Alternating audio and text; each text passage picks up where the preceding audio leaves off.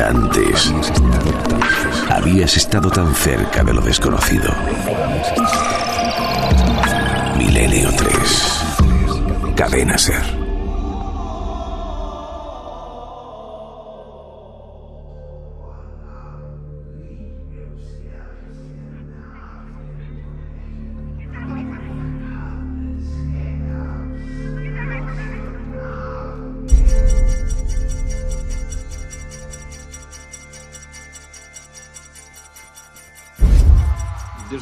Al día siguiente de la Navidad una película llamada El Exorcista se estrenó en 22 ciudades norteamericanas, hay un infierno desatado sobre este país. Inmediatamente se formaron largas y serpenteantes colas donde el público esperaba hasta cuatro horas para asistir a un espectáculo de dos horas de horror. Poco después, más de cuatro millones de personas habían pagado ya algo así como 10 millones de dólares por ver El Exorcista. Luego, la revista Newsweek, de la que he tomado sus líneas iniciales, sigue y dice, sin embargo, muchos de esos espectadores se salieron antes de que la película terminase. Otros se desmayaron, otros vomitaron allí mismo, en el cine. Y por lo que uno ve y oye, puede añadir, otros dieron gritos histéricos, otros parecieron perder momentáneamente la razón, otros lloraron de miedo, otros se sintieron poseídos del demonio.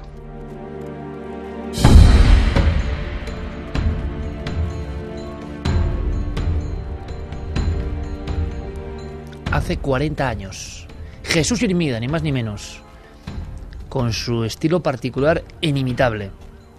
Una crónica impactada por el eco del exorcista.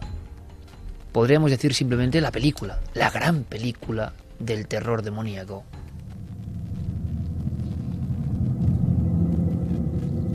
¿Y por qué vuelve el exorcista? ¿Solo por ese efeméride o por algo más? Bueno, el 26 de diciembre es cuando se cumplen en realidad los 40 años del estreno de la película del exorcista. Lo que pasa que han salido en todos los medios de comunicación en las últimas semanas porque se ha celebrado una especie de simposio en la Universidad de San Luis, que era de donde eran eh, algunos de los sacerdotes que intervinieron en el que se cree el exorcismo real en el que se basa la película. ¿Una universidad? Exactamente, sí.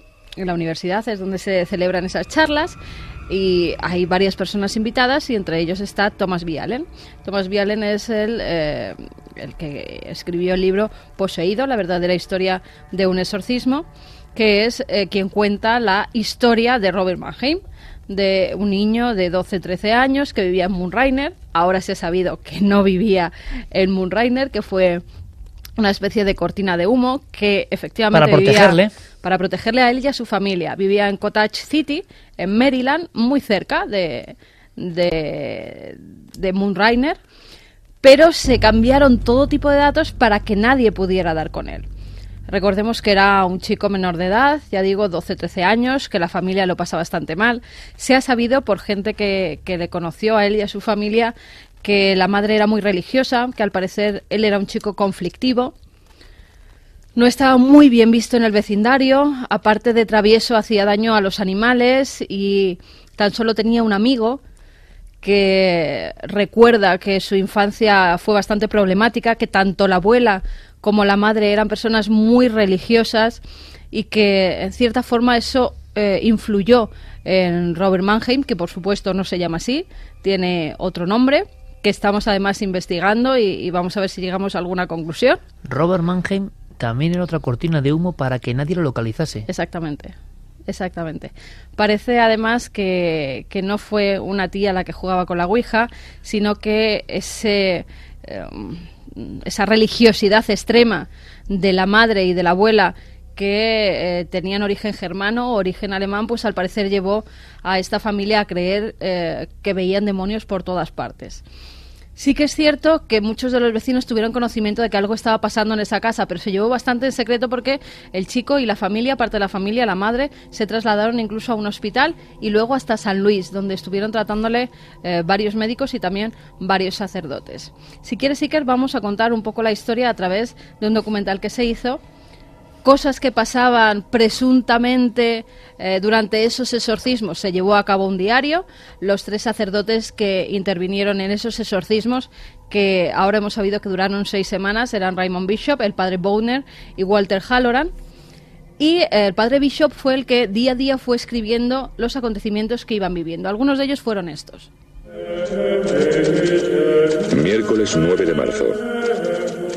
Un dolor agudo pareció atacar a Robbie en el estómago y gritó. La madre apartó rápidamente las mantas de la cama y le levantó la camisa del pijama al chico lo suficiente para mostrar líneas de color rojo vivo como arañazos en forma de zigzag en su abdomen. Viernes 11 de marzo. El chico estaba dormitando cuando el frasco de agua bendita de San Ignacio fue lanzada desde una mesa a 60 centímetros de la cama de Robbie hasta una esquina cercana. Cinco minutos después de que los padres Bowden y Bishop salieran de casa de Robbie, se oyó un fuerte ruido de arañazos en la habitación. Una librería había sido arrastrada desde su sitio al lado de la cama y había sido dada la vuelta totalmente. El escabel del tocador se trasladó hasta la cama a unos 60 centímetros. El crucifijo con reliquias que estaba debajo de la almohada apareció a los pies de la cama. La reliquia de Santa Margarita María se perdió en la habitación.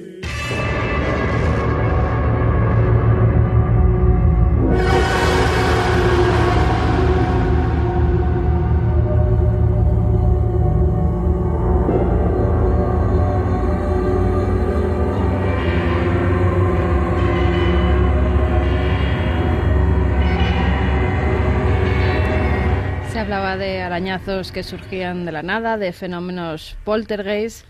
Eh, la verdad es que no, no hubo mucha información acaso, eh, sobre el caso de, de Robert Mannheim por parte de los sacerdotes que llevaron a cabo los exorcismos. Ni Bishop ni Bowner eh, nunca hicieron declaraciones oficiales. Sí lo hizo, en cambio, Walter Halloran. Walter Halloran era más joven que los anteriores y era como eh, ayudante de estos. Y él sí que ha declarado en algunas ocasiones los fenómenos Sería que como se el padre. Carras, un poco, ¿Mm? ayudante del auténtico exorcista, ¿no? Eso es. Sucedió muchas veces mientras yo estaba allí. Le podía ver las manos. Él no lo estaba haciendo. Una de las marcas corporales más claras era un dibujo del demonio en la pierna derecha de Robbie y la palabra infierno grabada en su pecho. En un momento dado le apareció una marca en un hombro. Parecía una caricatura del demonio. 3 y 14 minutos estamos escuchando, son cosas de Noel Calero, de Haunted Boy, la historia de Robbie Mannheim, en este caso, en música, y después otra música célebre, La Conjura.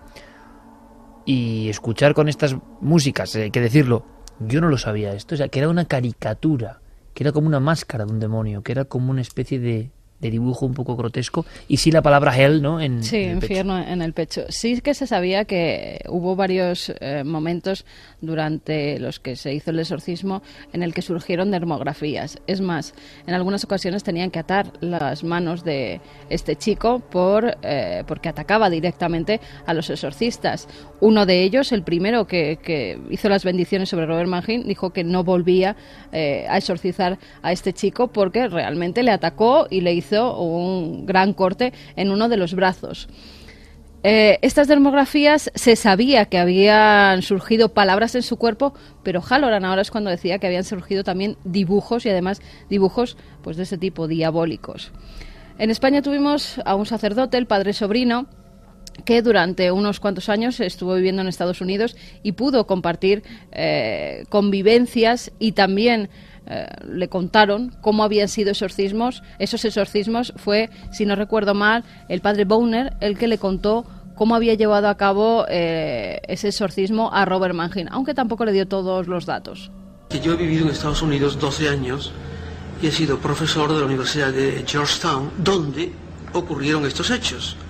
Y el exorcista era un compañero mío. Las manifestaciones fueron primeramente ruidos, movimiento de, de enseres del ajuar doméstico, golpes. Incluso se hizo un estudio sobre el subsuelo de Washington, cercano allá, de dónde podían provenir los ruidos más o menos con eco y, se encontró que no tenía explicación ninguna. Luego los movimientos inmediatos de los eh, objetos de la cama, etcétera, la fuerza que desarrollaba ese individuo, tenía una transformación de, de su aspecto físico extraordinario, eh, hacia lo horrible, hacia lo deforme, hacia lo espantoso, que hablaba eh, en un idioma no inteligible, que resultó ser a veces un idioma antiguo del cual no se conoce ahora la técnica para hablarlo, pero se, se conoce que el idioma era antiguo y contemporáneo de Cristo, que hablaba al revés, y esto se comprobó con, por la radio, o sea, haciendo una cinta y luego echándolo para atrás. Y entonces, cuando la cinta iba para atrás, tenía sentido. Lo que decía, hablaba en inglés, pero cuando iba para adelante no se entendía nada.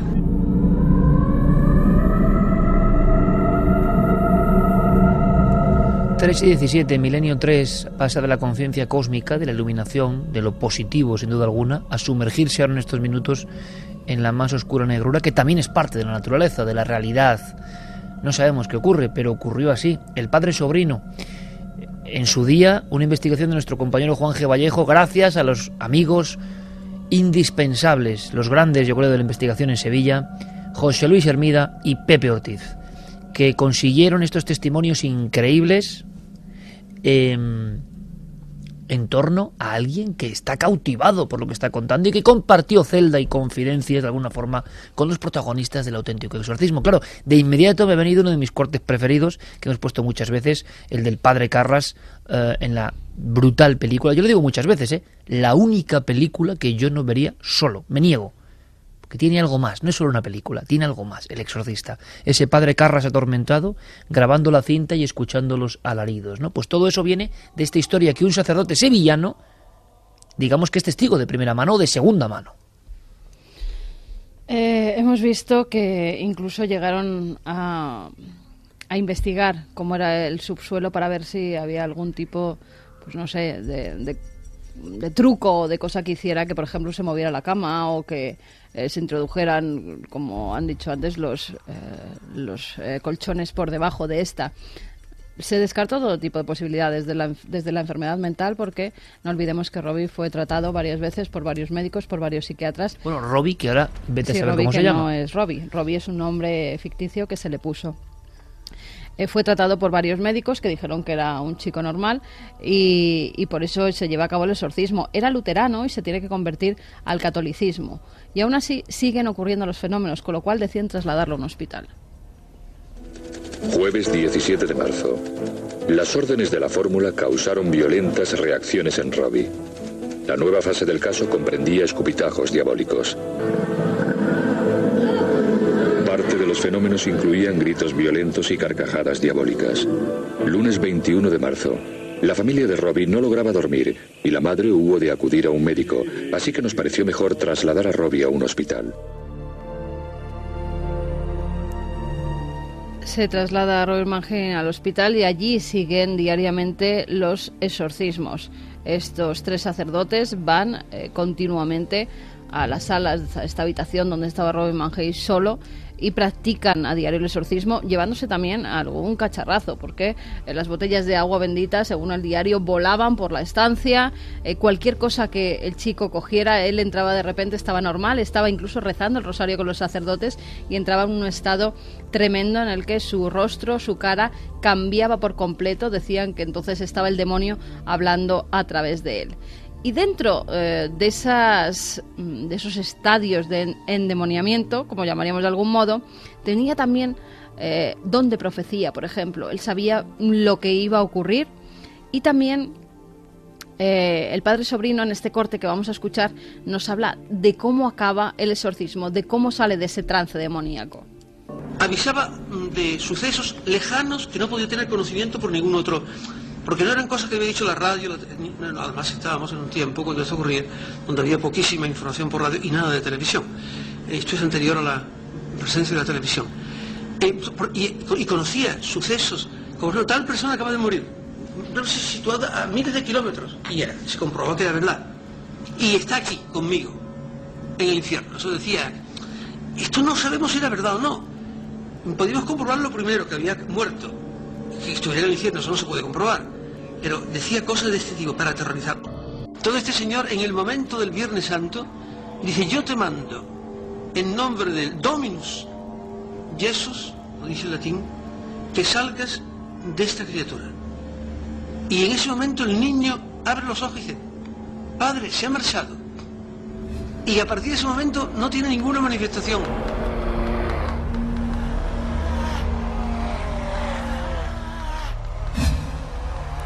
Ahora entendemos cómo el gran William Friedkin y el gran William Peter Blatty cogen elementos de esta historia real y la adaptan al guion y dirección del exorcista.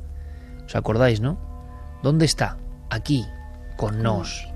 Eh, claro, no sé si es más terrible la historia real, ¿no? Está aquí conmigo en el infierno. Madre mía.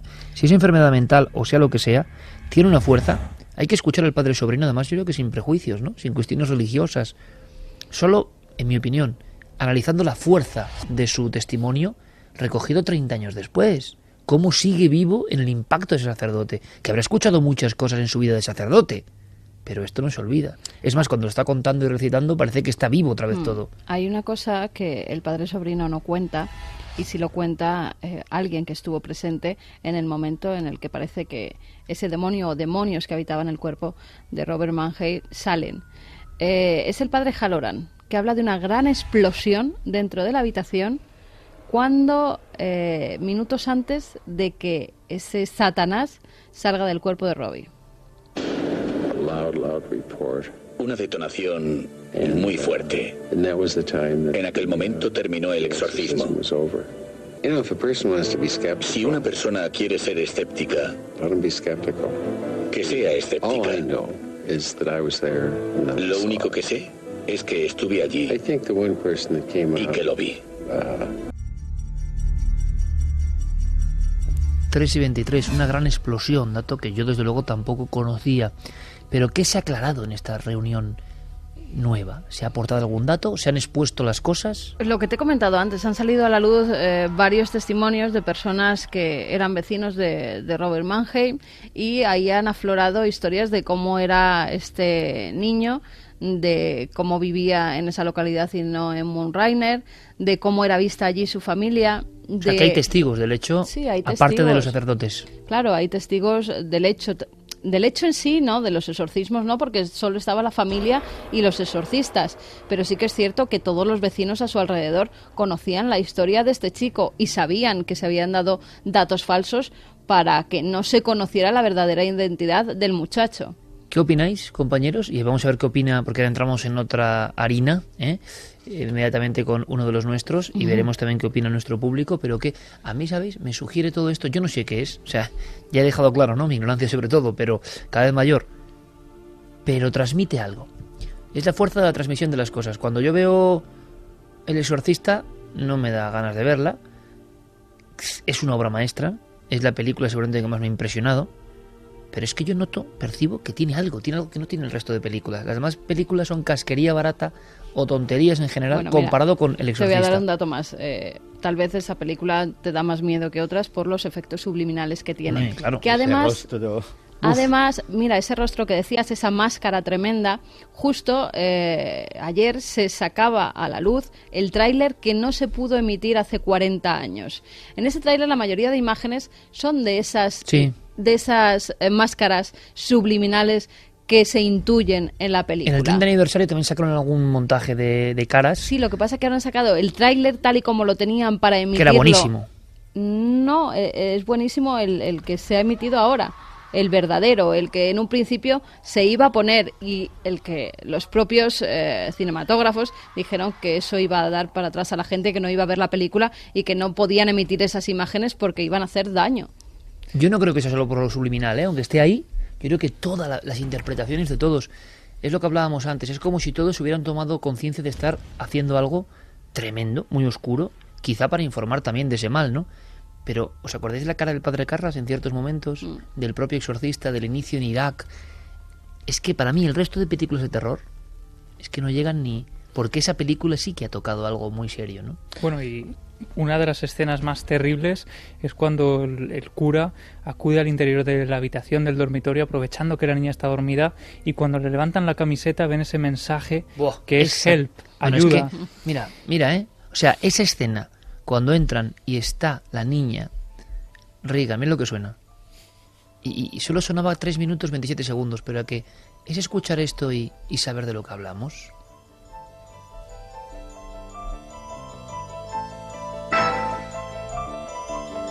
Estoy leyendo precisamente las memorias de Richard Branson, presidente de Virgin, que se hizo multimillonario gracias a Mike Oldfield.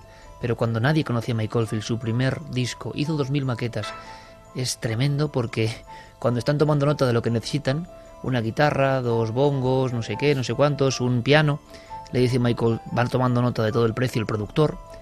Tenían 22 años el productor. El triunfo de lo excepcional, ¿no? Y le dice, vamos a ver Mike, ¿qué más quieres? Tener una tienda de discos por correo. Claro, lo de siempre. Luego es, bueno, este rico que tiene una compañía aérea que viaja al espacio, Richard Branson ya. Pero en el año 73 tenía una tienda de discos humilde en un barrio. Pero confió en Mike Oldfield porque escuchó esto y dijo, no he escuchado nunca algo parecido, esto va a convulsionar a la gente. Y le dice a Mike, ah, y necesito en el inventario unas campanas tubulares. Y Branson dice, ¿campanas tubulares? ¿Qué demonios es eso? Solo sé que valen 20 libras. Espero que merezca la pena.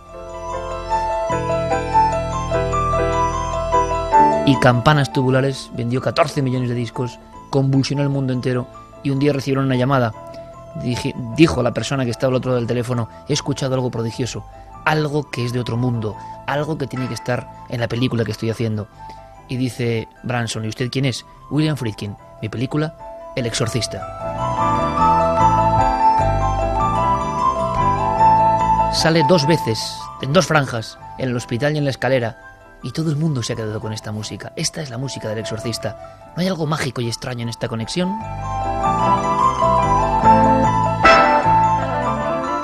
Si ahora nos sorprende cómo era escuchar campanas tubulares en el 73, dicen que el bueno de Mike nunca superó este éxito, que le trajo también angustias, pero hizo algo glorioso, algo inolvidable, cósmico, campanas tubulares, la banda sonora de la película más terrorífica de todos los tiempos.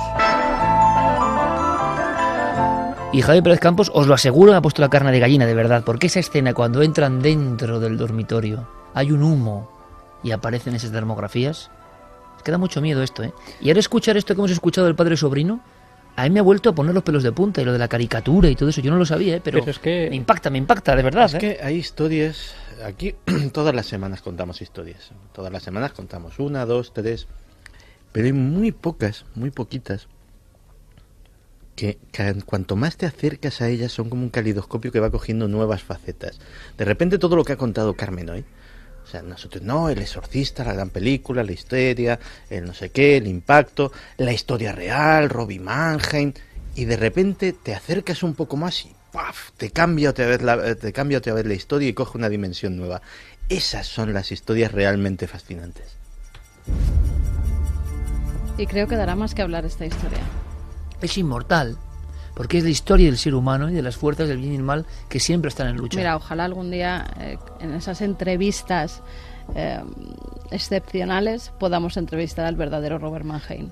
Hemos iniciado un lanzamiento de caña hacia el hiperespacio con Diego Marañón, las grandes entrevistas, y él se va a encargar de ello, de algunas de las entrevistas dignas de reflexión, como ha ocurrido hoy con Edgar Michel. Diego, estás por ahí, ¿no? Por aquí, estoy por aquí. Y estoy de acuerdo en lo que decía Carmen, que, esta historia todavía tiene mucho que contar. De hecho, William Peter Blatty anunciaba hace un tiempo, hace no mucho tiempo, que está escribiendo, está en proceso de escribir una nueva novela contando los verdaderos sucesos que dieron pie al exorcista. Es como que no acaba. Y muchas personas se quedan en lo superfluo, ¿verdad, Santi? En el puré de guisantes, la cabeza que da vueltas. Y es que eso no es lo que da miedo, amigos. Lo que da miedo es esa mujer en la cocina sola cuando oye ratas en la parte de arriba, esa cara reflejándose en la campana de la cocina, esa niña que baja haciendo la araña, tantas cosas, ¿no? Esa escalera simplemente, ese padre Carras junto a su madre moribunda, esa niña que cuando lo recibe surgen voces de ella y le dice socorra a un pobre monaguillo que se ha cruzado minutos antes por la calle. Es decir, como Santi, que es un tipo genial y lo decimos muchas veces, él lo dice muy bien hay historias que se apoderan del entorno, no sabes por qué, y que siempre tienen nuevos matices. Es como ver esa película otra vez, porque es una obra maestra, porque yo creo que tocó algo. Si antes hablábamos de la luz que ha tocado a ciertas personas, ahora hablamos de la oscuridad. Me gusta más la luz, la oscuridad da mucho miedo, pero está ahí, es parte de la historia. En fin, yo no sé qué opinan de nuestro público. Pero es como cuando alrededor de una hoguera, que en el fondo es Milenio 3, ¿verdad, Javi, mm. Diego, Santís? Que es Milenio 3. Es, el programa gusta también porque es la hoguera, y la hoguera tiene cosas buenas cosas que dan más miedo, de todo tiene que haber, pero es las cosas que cambian el panorama, cambian eh, la sensación. Y eso ocurre. Tú hablas con unas personas, al margen de micrófonos, de misterio, y de repente se ha hecho algo. Si de verdad se habla de un caso real, de un caso... Algo ha cambiado. ¿Qué diferencia cuando alguien intenta hacer una película, tienen más dinero, vamos a reventar aquí la taquilla, lo hacemos, uy, qué miedo? Y no, no hay verdad. En el exorcista hay una verdad. ¿Nuestro público qué dice? Paola nos dice esta película no pierde su misterio a pesar de los años y de la cantidad de películas posteriores. La personificación de las fuerzas del mal son todavía un misterio existencial. Pablo Viana, excelente el informe del exorcista. ¿Habrá contribuido el fanatismo religioso? Rubén Navarredondo dice que historia increíble esta del exorcista. Cualquiera apaga ahora la luz y se va a la cama, ¿no? Pero me gusta, me encanta, mejor dicho. Sara nos dice una vez más la realidad supera la ficción. Este testimonio es tremendo, qué barbaridad. Entidad oscura en la peli El Diablo le decía al padre Carras que sí le quería decir algo a su madre, que estaba con él. Me acuerdo de esa escena. ¿Os acordáis de los perros peleándose en Irak al principio? Una sensación. Y cuando en un momento dado se ve a la niña de rodillas en la cama y al lado del pazuzu, el, el diablo asirio, ¿no? El diablo iraquí. Bueno, lo tremendo yo creo, Iker, es que en la mayoría de películas basadas en hechos reales se infla la historia. Y aquí la sensación, escuchando a Carmen contando la historia real, es que ha ocurrido todo lo contrario. Muy Han bueno. dejado de lado historias que eran demasiado terroríficas. Muy bueno es eso, Javi. Y yo Sí, recuerdo, señor. mira, hay Da una la impresión de que se han quedado cortos Sí. respecto a lo que pasó. Hay porque escena- igual no se creía. Muy tremenda que yo recuerdo que leía muy cuando era muy pequeño, eh, no sé si era en un libro de Carmen o dónde era. Así- Gracias así, por pues- llamarme mayor. Pues, pues mal, mal. No, muy niño, muy niño Y, yo. y- y- y- y- y aparte vaya lecturas, vaya lecturas. Pero recuerdo una escena que era el pequeño Robbie Mannheim intentando conciliar el sueño en su cama y de pronto escuchaba una especie de sonido que le helaba la sangre y era el de unos arañazos de unas uñas muy largas al otro lado de la pared, en una estancia donde no había absolutamente nadie. Eso venía también en el diario. En el diario de Bishop se, él ponía que estando todos los sacerdotes en la habitación escucharon como alguien arañaba directamente las paredes y las puertas, parecían unas garras y luego eh, a los pocos minutos en el cuerpo de Robert Mannheim salían esas garras que habían eh, rasgado hasta su pijama y estaban ensangrentadas. Seguramente la imagen de cómo está hecho ese... Es como una ampolla sobre la piel y pone Help me, con el humo, el vaho alrededor y el cura le quita la camiseta una parte a la niña y pone Help me, ¿no? Ayúdame. Em, en las Urdes, hace una semana, rescatábamos historias del cortejo de gente de muerte y la presentación era una garra de niño rasgando al otro lado de la puerta. O sea, en definitiva, los códigos de, de lo luminoso extraño están siempre ahí, ¿no? No Creo, queremos... que, creo que William Peter Blatty ha localizado a- al verdadero Robert Mannheim y ha mm, dado cierta información sobre él que, como bien decía Diego, va a publicar dentro de, de no mucho y quién sabe si luego se hará una película. Vamos a seguir investigando sobre este tema, a ver a dónde llegamos. Eh, Diego, el siguiente protagonista de uno de los nuestros era complicado, ¿eh? Me ha costado muchísimo Convencerle. tiempo- muchísimo tiempo y muchísimo dinero. Tiene un caché Bueno, muy que- elevado para los estándares que maneja mi sección. ¿Tú estás diré. seguro que es uno de los nuestros? Eso habrá que verlo. Eso habrá que verlo porque además yo he visto a este uno de los nuestros por la redacción que no, que no, que yo no lo hago. Agarrando por la, agarrando por la pechera a Fermín, que no lo hago. Y digo, pero ¿qué está, qué está pasando aquí? Bueno, resolvemos el misterio. Vamos allá. Venga. Buenas madrugadas. Identifíquese, por favor. Santiago Camacho Hidalgo. Buenas noches Bienvenidos a la nave del misterio. Santiago Camacho, nuestro querido compañero. Todo termina llegando. En fin, no nos vengamos abajo. No, no, no, no, no, no, no, no. Observa tus pechos en el reflejo. Lo lees y te pone juguetón, o sea. Mejor un jersey de un perro al que quieres ir a más que de una abeja que no conoces de nada. ¡Ey! Son solo 19,99. Mira la satisfacción de tu rostro. ¿Eligió usted al misterio o el misterio le eligió a usted? El misterio me eligió a mí. Yo estoy aquí bastante de rebote. Llevaba una vida que no tenía nada que ver con esto y las circunstancias me trajeron hasta aquí. ¿En qué ocasión lo ha sentido más cerca? Pues posiblemente eh, una ocasión hace muchos años que fui a visitar a un genuino alquimista y tuve el placer de tener la piedra filosofal entre mis manos, o lo que me dijeron que era la piedra filosofal. ¿Cuál es su enigma predilecto? Mi enigma predilecto posiblemente sea la muerte de Kennedy y posiblemente porque es yo creo que el resumen de todo lo que, lo que considero que es esos misterios que son las conspiraciones. Eh, una historia que nos han contado mil veces con una versión oficial y que todos sabemos que no es así. ¿Y ese lugar mágico al que siempre querría volver? Soy muy feliz y me, y me encuentro muy a gusto en Tenerife. La isla en sí misma es mágica y el padre de Teide me da una energía especial cuando estoy allí. ¿Somos producto del azar y la evolución o hay algo más? Hay muchísimo más. ¿Qué hay más allá de la muerte? Pues no lo sé, y me enteraré algún día como todos, pero espero que algo realmente bueno y una aventura que no se acabe jamás. ¿Teme la llegada de ese momento? Cada día menos. Cuando era más joven le, le tenía más miedo. ¿Supersticioso? Bastante. Se plantó en Chernóbil sin pensárselo dos veces. ¿Haría un reportaje en Fukushima? Eh, estoy esperando a que llegue la oportunidad porque sí, sí que lo haría y creo que es importante que esos reportajes se vean para concienciar de lo que es un peligro muy, muy, muy real para todos. Como decía al principio, se cumplen 50 años del asesinato de JFK. ¿Sigue siendo la gran conspiración? Yo creo que sí, y creo además que todo aquel que crea y tenga la ilusión de que se va a saber la verdad algún día, eh, se equivoca. La- esa verdad tiene que ser tan desestabilizadora para lo que es el sistema norteamericano que ni ahora, ni dentro de otros 50 años, ni dentro de 100 se sabrá jamás. ¿De dónde viene la palabra conspiranoia, por cierto? Pues eh, si no lo he entendido mal, creo que la inventó nuestro querido Enrique de Vicente. Y la verdad es que fue una, una feliz invención con la que yo me siento muy identificado. Parece que el público echa de menos la presencia de sus amigos. ¿Acaso se ha quedado sin ellos? Pues no, quedan, quedan muchísimos amigos. Lo que pasa es que, bueno, consideramos que la sección había tenido su, su recorrido y estamos esperando a que haya algún hueco donde meter algo de ese tono, que era bastante jocoso. Si la música le dijese ven, ¿lo dejaría todo? Ay, yo sí, lo que pasa es que no me lo va a decir porque a todos lo que más nos gusta es posiblemente lo que menos talento tenemos para ello y en mi caso es la música. ¿Alguna vez ha estado a punto de sufrir un ataque de nervios en Milenio 3? Más de una, pero posiblemente la peor fuera cuando Iker y Carmen se fueron a, a ver la, la ostensión de la Sábana Santa de Turín.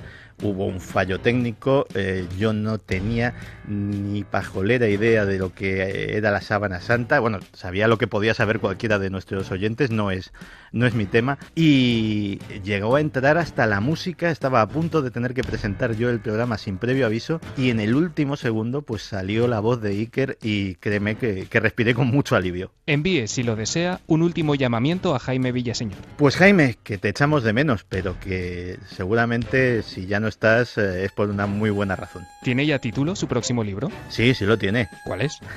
20 grandes conspiraciones de la historia, 2. ¿En qué cree Santi Camacho? Pues Santi Camacho cree sobre todo en los seres humanos, cree en el poder de la voluntad de las personas y cree en sí mismo, que es lo que deberíamos hacer todos. ¿Cuál ha sido el fregado más grande en el que se ha metido? Pues posiblemente el fregado más grande fue cuando un día estaba yo tranquilamente jugando con mi consola en casa, eh, recibí una llamada de Iker Jiménez y me dijo, oye, que me han propuesto un programa de televisión, ¿te quieres venir? Si piensa en su infancia, la imagen que aparece en su memoria es... Pues la imagen que aparece en mi memoria es la de mi abuelo, un señor muy serio, con sombrero, con corbata siempre, siempre con un bastón, pero que me enseñó muchísimas cosas que me han sido muy útiles en la vida. ¿A quién le encantaría haber conocido? Posiblemente a Gandhi. Eh, yo creo que un tío que es capaz de cambiar el mundo sin derramar una gota de sangre es un personaje del que todos tenemos que aprender mucho. ¿A qué tiene miedo? Tengo miedo, igual que antes te decía que confiaba sobre todo en, en mí mismo, tengo miedo a fallarme. Un libro y una película. El libro El retorno de los brujos, yo creo que para mí empezó todo ahí. Y la película Matrix, la primera, la- el resto de la trilogía me parece abominable. Un pintor y un músico. El pintor Bansky y el músico Kurt Cobain. Acabemos con un vicio confesable. Pues me encantaría tener vicios de rico y poder estar en la mansión Playboy y tener un deportivo y que me diera por los caballos de carreras, pero tengo vicios de pobre, eh, fumo, bebo con moderación y alguna cosa más que me callo. Gracias por su colaboración. La identificación ha sido completada con éxito. Desde este momento puede considerarse, de forma oficial y por méritos propios, uno de los nuestros.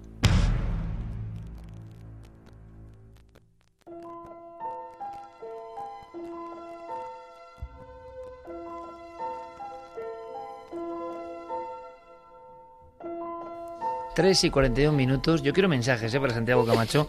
Aquí no ha parado em, de reírse la gente y de repetirse un concepto grande, grande. A mí me ha venido a la mente una imagen que es el día en que yo conocí a Santiago Camacho. y tú te acuerdas, no vamos a decir nombres, pero en la revista Enigmas, que era muy de... Y de repente se hizo un vacío y- y nadie quería estar con el nuevo. ¿Te acuerdas tú, Santi? que comemos tú y yo en la filosofía. Fíjate si me acuerdo. ¿No era Santi? Llevaba. Claro, nuevo era Santi. Llevaba una. meri- era Santi y de repente desapareció todo el mundo. Fernando, oye, que me voy. Lorenzo, oye, que hasta luego. El otro, ¿qué tal? Y, y yo decía, oye, pero este chico lo vais a dejar ahí solo. Y allí comimos Santiago y yo hace, pues, unos 17, 18 años. Y ahí nos conocimos. Y dije, qué personaje tan peculiar. Mira, eh, fíjate lo que son algunos momentos. yo tengo muy mala memoria en general. A la gente a veces le sorprende que sepa que tenga tantos datos, pero para determinadas cosas, sobre todo para los nombres, para las fechas, mm, muchas veces pues tengo que tenerlo todo anotado porque se me va. Pero ese día llevaba pantalón vaquero, un jersey de cuello alto negro y una chaqueta de invierno color verde botella. Exactamente, fíjate si tengo grabado ese día. Fue tu forma de presentarte allí. Sí, sí, yo iba allí, iba, oye, pues a- a- con mis mejores galas. digo, alguien me dijo lo- que lo del jersey negro era importante porque a Fernando le encantaba el color negro. Y dije, hombre, pues vamos a caerle bien al jefe y todo ese tipo de cosas. Y efectivamente, pues hubo una somera presentación y allí me quedé plantificado y nadie me hacía ni puñetero caso. Entonces llegó este hombre que venía de un viaje, sí, sí. lle- venía de un viaje siempre. cargado con sus cámaras, tal, con su con sus camisitas de safari y su chaleco de re- reportero y tal. Y, dice, ¿y tú qué eres el nuevo? Digo, pues sí, ah, pues vámonos a comer. Digo, y esa fue mi, así nos Así nos conocimos. conocimos. ¿Quién os lo voy a decir, Santi? eh? ¿Quién nos a decir, tío?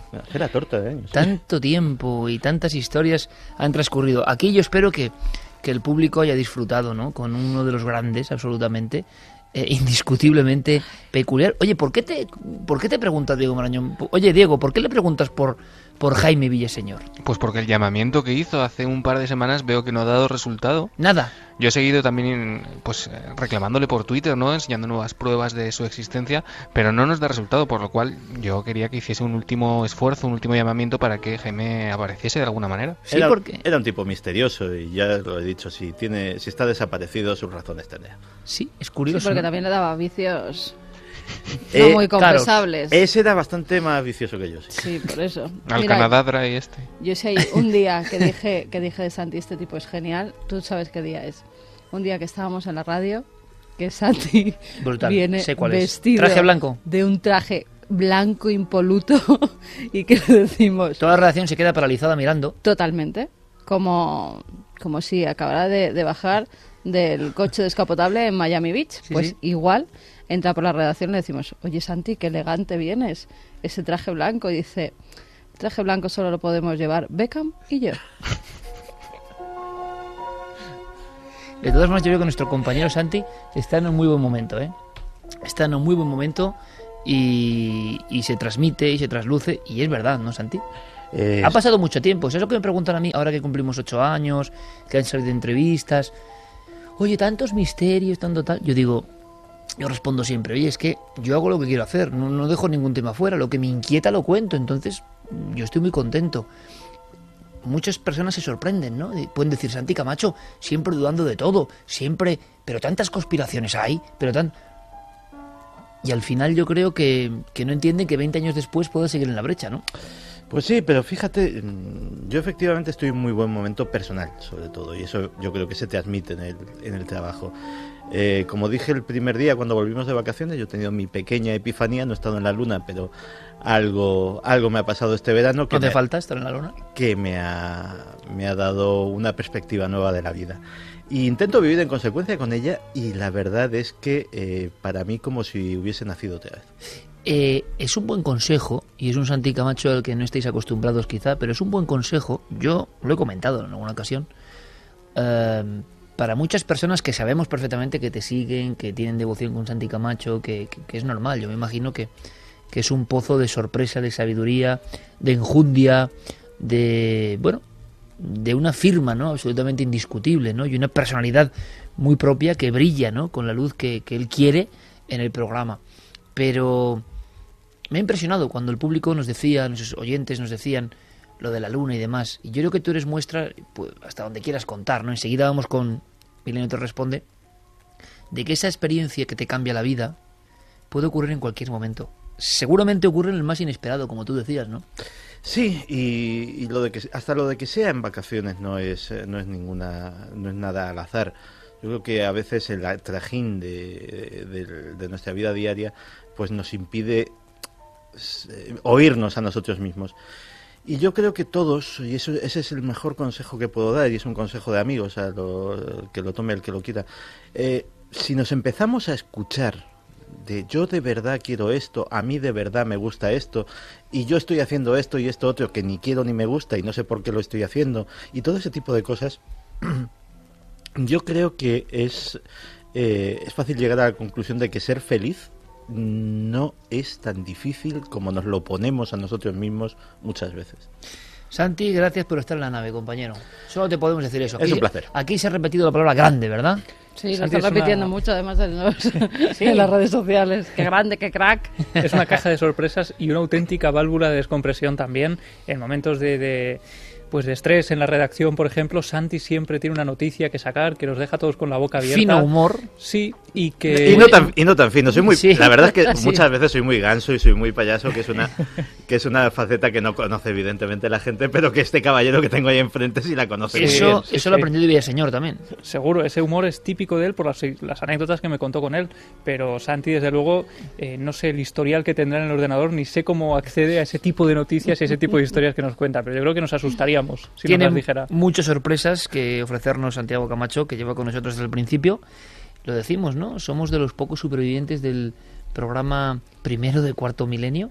Eh, Mm. Mañana habrá muchas publicaciones y entrevistas. Hemos ido comentando lo de los ocho años que, de alguna forma, mm, toman casi cariz oficial mañana, ¿no? Eh, ocho años de televisión. Gracias. Y ahí estaba Santi, como siempre. Hay fotos. Gran trabajo de todos nuestros compañeros, de Sergio, de Guillermo, de Diego, de todos, difundiendo esa semana que han sido ocho días eh, de honor a ocho años de la nave del misterio, ni más ni menos, ¿no? Ocho años, nueve temporadas y ha habido material inédito maravilloso. Y había una fotografía de la primera temporada que salíamos Santi y yo en- con la mesa, la primitiva mesa número uno, plató uno, con todas las fotos de conspiración en la luna, ¿no? Y los dos ahí todo enfebrecidos, O sea, ¿no? lo- los medios audiovisuales del programa 1.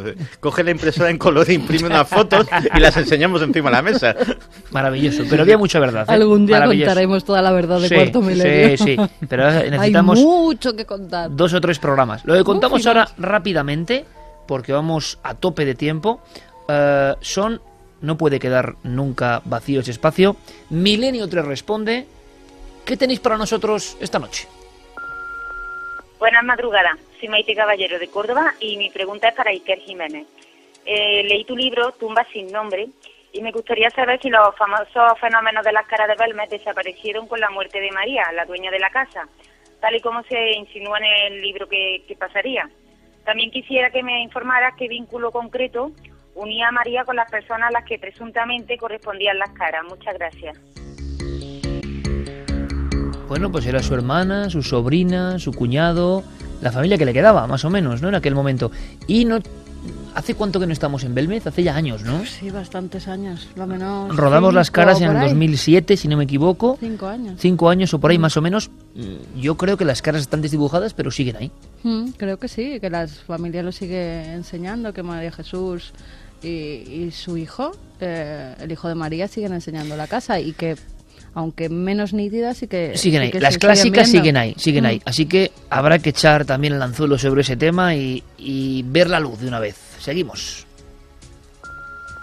Buenas madrugadas, milenarios. Soy Juan Miguel y llamo desde Tenerife. Y mi pregunta es la siguiente. Hace un tiempecito que ando buscando información sobre la muerte de Hitler, porque hace relativamente poco creía la... Bueno, solo sabía la versión oficial. Y mi pregunta es la siguiente. A ver qué sabíais vosotros si realmente se suicidó, si consiguió escapar a Argentina y si podíais recomendarme algún libro de gente que hubiera investigado sobre el tema. Muchas gracias. Pues la verdad es que es, la versión oficial evidentemente es que se, es que se suicidó. eh, el gobierno soviético eh, tenía y ahora lo ha heredado el gobierno ruso los, eh, lo que queda de los restos. Ha habido pruebas forenses que parece ser que indicaban que, por ejemplo, eh, las impresiones dentales y los trabajos de los dentistas, pues sí coincidían con las placas que se, que se conservaban de Hitler. Pero también está la otra versión. Recientemente ha, ha habido y se, y se está anunciando un gran documental sobre la posible presencia de Hitler en Argentina que entre otras cosas pues enseñaba una extraña foto en exclusiva de un Hitler con 70 años más o menos y que eh, sí tenía un cierto parecido pero que bueno es como apócrifa no Pero ahí tiene participación, creo que el único amigo de Santi que llegó a ser luego amigo, pero también invitado respetado. Abel Basti. Abel Basti Abel Basti eh, de hecho tiene nos recomendaba Es un nos- extraño paso, ¿no? nos- Fue sección de Santi y luego ¿eh? dio el salto, dio el Sí, salto. no, no, es que, eh, cuidado, Abel Basti eh, ha de- dedicado buena parte de su trabajo a recopilar en Argentina, sobre todo en la zona de, de Tierra de Fuego y de Patagonia. Eh, que Hitler salía de un submarino, ¿no? Sí, había, había, yo creo que lo pusimos aquí, había un, eh, había un testimonio de una señora mayor que contaba pues con el típico acento argentino eh, y, con, y con mucha gracia decía, y yo le vi salir ahí del submarino con eh, de unos señores y tal. Y eh, lo cierto es que esos Gran testimonios documento. existen. Hola amigos millonarios, soy Yunes de Granada y llamaba para preguntar sobre un programa que me gustó mucho en su momento, creo que fue del 2003 o 2004, que, es, que era sobre el restaurante Viandas de Sevilla. Incluso llegó a emitirse un especial y parecía un caso de estos casi de casi de película, ¿no? Que había pues, sombras, una habitación que les daba miedo entrar, unos pestillos que se abrían solos, incluso un piano que sonaba solo. En fin, como ya casi no se volvió a sacar más el tema, pues quería saber qué fue del restaurante, qué fue de la gente, si al final se descubrió que era algún tipo de fraude, que sea in- incluso consciente o inconsciente. En fin, qué fue del tema. Muchas gracias. Un tema muy impactante, evidentemente, y un tema que contamos en vivo con toda nuestra buena fe. Nuestra impresión ahora ha cambiado bastante y si se puede decir claro, sin tampoco aportar mucho más, tenemos la enorme sospecha, la enorme sospecha de que podía haber manos más humanas que otra cosa dentro de esa historia, ¿no?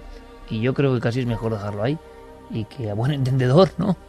Yo creo que nos tomaron el pelo directamente y que se trata de un fraude, que cuando estuvimos allí lo contamos, que nosotros en primera persona no vivimos ningún fenómeno paranormal y que luego pruebas y gente nos ha demostrado que allí verdaderamente no ocurría nada extraño. Hola, soy Daniel de Santa Coloma y me gustaría saber qué pasó con Juan Pedro Martínez Gómez, el niño que viajaba en el camión que volcó en Somosierra. Me gustaría saber si se tiene algún dato nuevo o, por lo contrario, si se sigue sin saber nada. Muchas gracias, milenarios. Por desgracia, eh, diez años después hicimos un reportaje hace, bueno, pues fijaos, en el 96, primer reportaje sobre este tema, nada. Yo os puedo decir a nivel anecdótico que hace unos cuantos años en un viaje a Santander, que recuerdo que tú estabas volando con Javier Sierra o que estabais en Santander y yo marchaba en coche, me acuerdo perfectamente, en unas conferencias de Mariano Fernández Urresti. Habíamos ido el día de antes. o- Exacto, algo sí, así. Y yo iba algo solo, había pasado, que porque eh, nosotros acabamos de grabar el programa de de Telemadrid, Telemadrid, y entonces teníamos que por salir cierto después. siguen emitiendo el programa de Telemadrid de vez en cuando sin que desde 10 Sí, 11 que años además hay gente que, que me dice, oye, ¿cómo estás en los dos programas? ¿Cómo Sí, estás claro. en Telemadrid y estás en cuatro? Pues Eso hay no puede 11 ser". años de diferencia, Bueno, pues, amigos. Algo he cambiado. Sí, y a mí me dicen, ¿qué No sé si a peor o a mejor, pero algo he claro, cambiado. esto de estar expuesto permanentemente es una faena. Oye, te vi más joven y tal, claro, sí, es del 2003, o sea que fantástico. Eh, póngase usted una foto del 2003 y del 2013 y me cuenta. Eh, 10, 11 años, y pero bueno, evidentemente eh, tuvo un enorme éxito. Ahí estaban Javier y Carmen trabajando y yo fui a, en aquel viaje, me acuerdo como si fuera ahora mismo. Y es curioso además, porque esta música, esta en concreto, la utilizábamos para un tema de Somosierra en el primer reportaje. Me desvié, sentí la necesidad de desviarme por el camino eh, ya impracticable donde desapareció Juan Pedro. Me bajé allí solo, era por la mañana, sentí una sensación tremenda, ¿no? De, de conexión, ¿no? Con qué tristeza, una enorme tristeza, sinceramente, porque hubo gente que dijo que lo vio en Extremadura, lo vio en Bilbao, pero la verdad, a día de hoy, eh, dentro de poco se cumplirán 30 años, se dice pronto, ¿eh? Noche de San Juan del 86, y la respuesta, por desgracia para la familia de Juan Pedro, que siempre se ha portado magníficamente con nosotros, en los Cánovas, Murcia, para ellos nuestro abrazo, porque aún queda la esperanza, cada vez más débil, pero que nunca se pierda de que ese niño vuelva un día. Eh, nada es la respuesta, pero os doy algo más. Había una casa, hay una casa en los Cánovas que se limpia esperando a que vuelva el niño de Somosierra. Eso nos puso la carne de gallina. Es el gran caso de desaparecido. Un gran drama en este país. 17.000 desaparecidos oficiales de los que no queda ni rastro. No podemos olvidarlos, porque eso es que desaparezcan doblemente.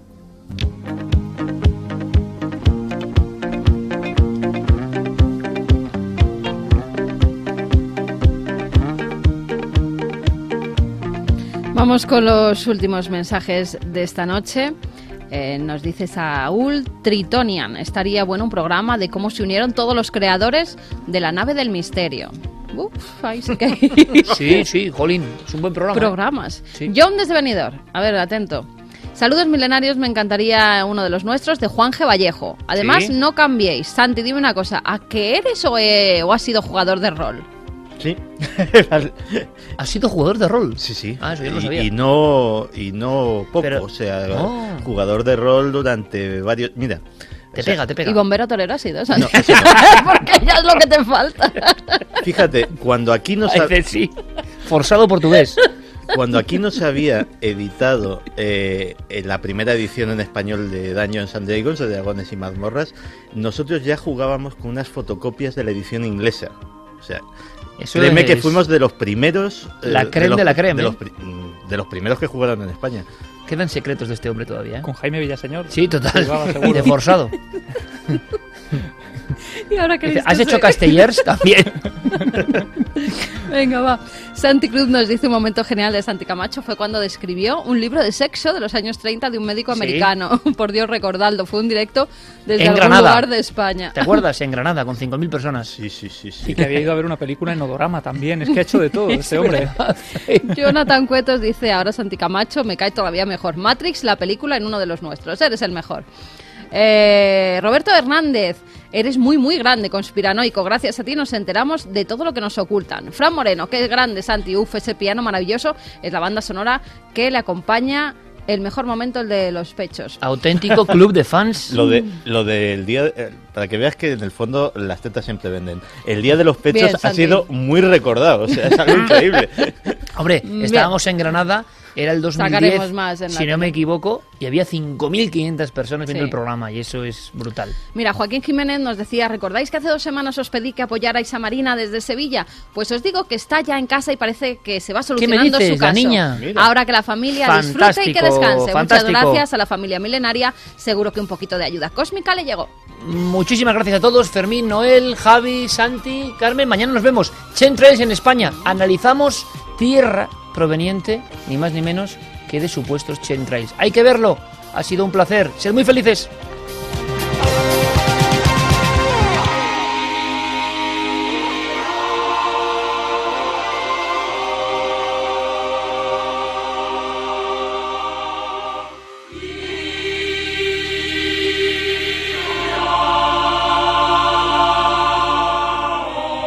Milenio 3.